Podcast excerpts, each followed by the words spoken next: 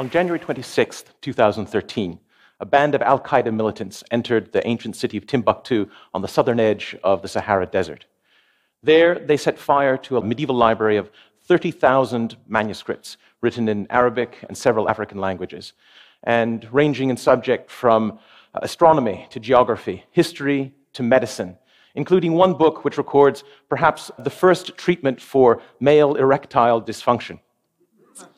Unknown in the West, this was the collected wisdom of an entire continent, the voice of Africa at a time when Africa was thought not to have a voice at all. The mayor of Bamako, who witnessed the event, called the burning of the manuscripts a crime against world cultural heritage. And he was right, or he would have been if it weren't for the fact that he was also lying. In fact, uh, just before, African scholars had collected a random assortment of old books and left them out for the terrorists to burn. Today, the collection lies hidden in Bamako, the capital of Mali, moldering in the high humidity. What was rescued by ruse is now once again in jeopardy, this time by climate. But Africa and the far flung corners of the world are not the only places, or even the main places, in which manuscripts that could change the history of world culture uh, are in jeopardy. Several years ago, I conducted uh, a survey of European research libraries and discovered that, at the barest minimum, there are 60,000 uh, uh, manuscripts pre 1500 uh, that are illegible because of water damage, uh, fading, mold, and chemical reagents. The real number is likely double that. And that doesn't even count uh, uh, Renaissance manuscripts and modern manuscripts and uh, cultural heritage objects such as maps. Uh, what if there were a technology that could recover these lost and uh, unknown works? Imagine worldwide how a trove of hundreds of thousands of previously unknown uh, texts could radically transform our knowledge of the past. Uh, imagine what uh, unknown classics uh, we would discover, which would rewrite the canons of literature, history, philosophy, music. Or, more provocatively, that could rewrite our cultural identities, building new bridges between uh, people and culture. These are the questions that transformed me from a medieval scholar, a reader of texts, into a textual scientist. What an unsatisfying word reader is. For me, it conjures up images of passivity, of someone sitting idly in an armchair, waiting for knowledge to come to him in a neat little parcel. How much better to be a participant in the past? Uh, a, an adventurer in an undiscovered country, uh, searching for the hidden text. As an academic, I was a mere reader. I read and taught the same classics that people had been reading and teaching for hundreds of years Virgil, Ovid, Chaucer, Petrarch. And with every scholarly article that I published, I added to human knowledge an ever diminishing slivers of insight. Uh, what I wanted to be was an archaeologist of the past, a discoverer of literature, an Indiana Jones without the whip, or actually with the whip. Uh, and I wanted it not just for myself, but I wanted it for my students as well. And so, six years ago, I changed the direction of my career. At the time, I was working on The Chess of Love, uh, the last important long poem of the European Middle Ages, never to have been edited. And it wasn't edited because it existed in only one manuscript, which was so badly damaged during the firebombing of Dresden uh, in World War II that generations of scholars had pronounced it lost.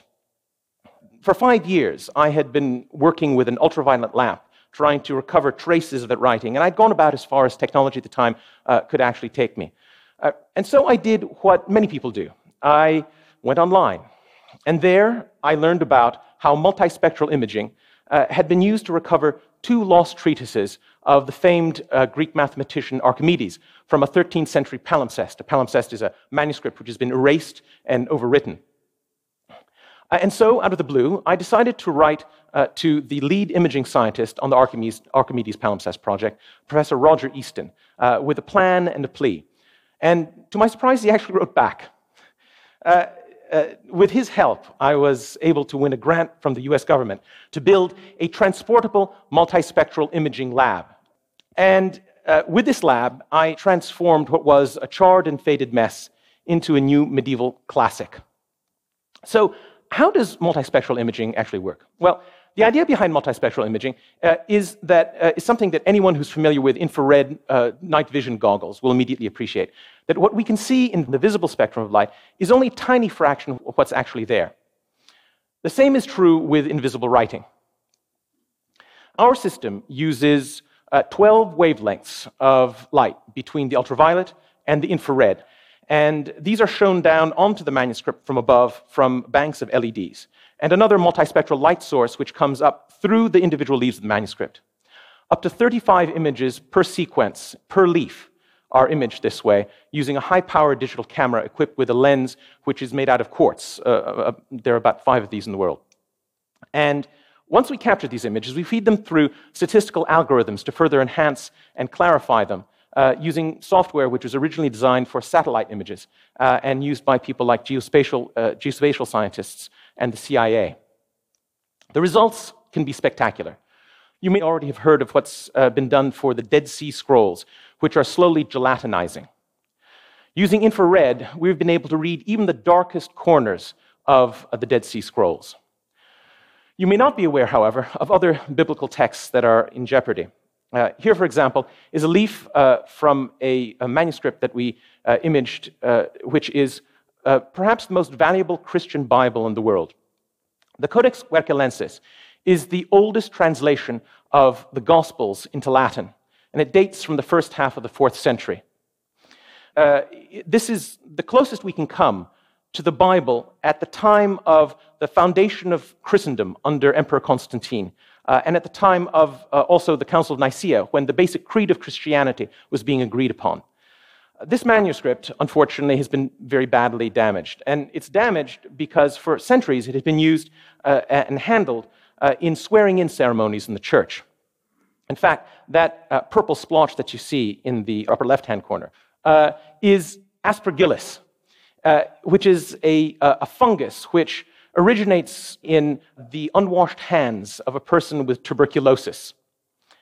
Our imaging has enabled me to make the first transcription of this manuscript in 250 years.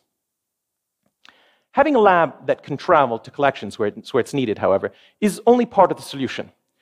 The technology is expensive and very rare, and the imaging and image processing skills are esoteric. That means that mounting recoveries is uh, beyond the reach of most researchers and all but the wealthiest institutions. Uh, that's why I founded the Lazarus Project, a non for profit initiative to bring multispectral imaging uh, to individual researchers and uh, smaller institutions at little or no cost whatsoever. Over the past five years, our team of imaging scientists, scholars, and students has traveled to seven different countries and have recovered some of the world's most valuable damaged manuscripts, including the Vercelli book, which is the oldest book of English, uh, the Black Book of Carmarthen, the oldest book of Welsh, and some of the most valuable uh, earliest uh, gospels uh, located in now what's the former Soviet Georgia. So, spectral imaging can recover lost texts. More subtly, though, it can recover a, a second story behind every object the story of how, when, and by whom a text was created, and sometimes what the author was thinking at the time he wrote. Take, for example, a draft of the Declaration of Independence, written in Thomas Jefferson's own hand, which some colleagues of mine imaged a few years ago at the Library of Congress. Curators had noticed that one word throughout had been scratched out and overwritten. The word overwritten was citizens. Perhaps you can guess what the word underneath was subjects. There, ladies and gentlemen, is American democracy evolving under the hand of Thomas Jefferson. Or consider uh, the 1491 Martellus map, which we imaged at Yale's Beinecke Library. This was the map that Columbus likely consulted before he traveled to the New World, and which gave him his idea of what uh, Asia looked like and where Japan was located. The problem with this map is that its inks and pigments uh, had so degraded over time that this large, nearly seven foot map uh, made the world look like a giant desert.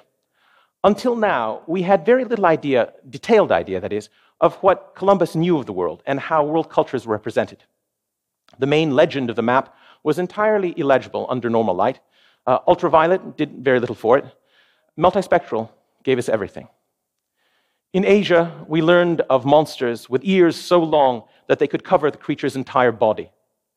In Africa, about a snake who could cause the ground to smoke. Like starlight, which can convey images of the way the universe looked in the distant past, so multispectral light can take us back to the first stuttering moments of an object's creation. Through this lens, we witness the mistakes, the changes of mind, the naivetes, the uncensored thoughts, the imperfections of the human imagination that allow these hallowed objects and their authors to become more real, that make history closer to us. What about the future? There's so much of the past, uh, and so few people with the skills to rescue it before uh, these objects disappear forever. That's why I've begun to teach this new hybrid discipline that I call textual science. Textual science is a marriage of the traditional skills of the literary scholar the ability to read old languages and old handwriting, the knowledge of how texts are made in order to be able to place and date them, with uh, new techniques like imaging science, uh, the, the, chemistry of inks and pigments, uh, computer aided optical character recognition. Last year, a student in my class, uh, a freshman with a background in Latin and Greek, was image processing a palimpsest uh, that we had uh, photographed at a famous library in Rome. As he worked, tiny Greek writing began to appear from behind the text. Everyone gathered around, and he read a line from a lost work of the Greek comic dramatist Menander. This was the first time in well over a thousand years that those words had been pronounced aloud. In that moment, he became a scholar. Ladies and gentlemen, that is the future of the past. Thank you very much.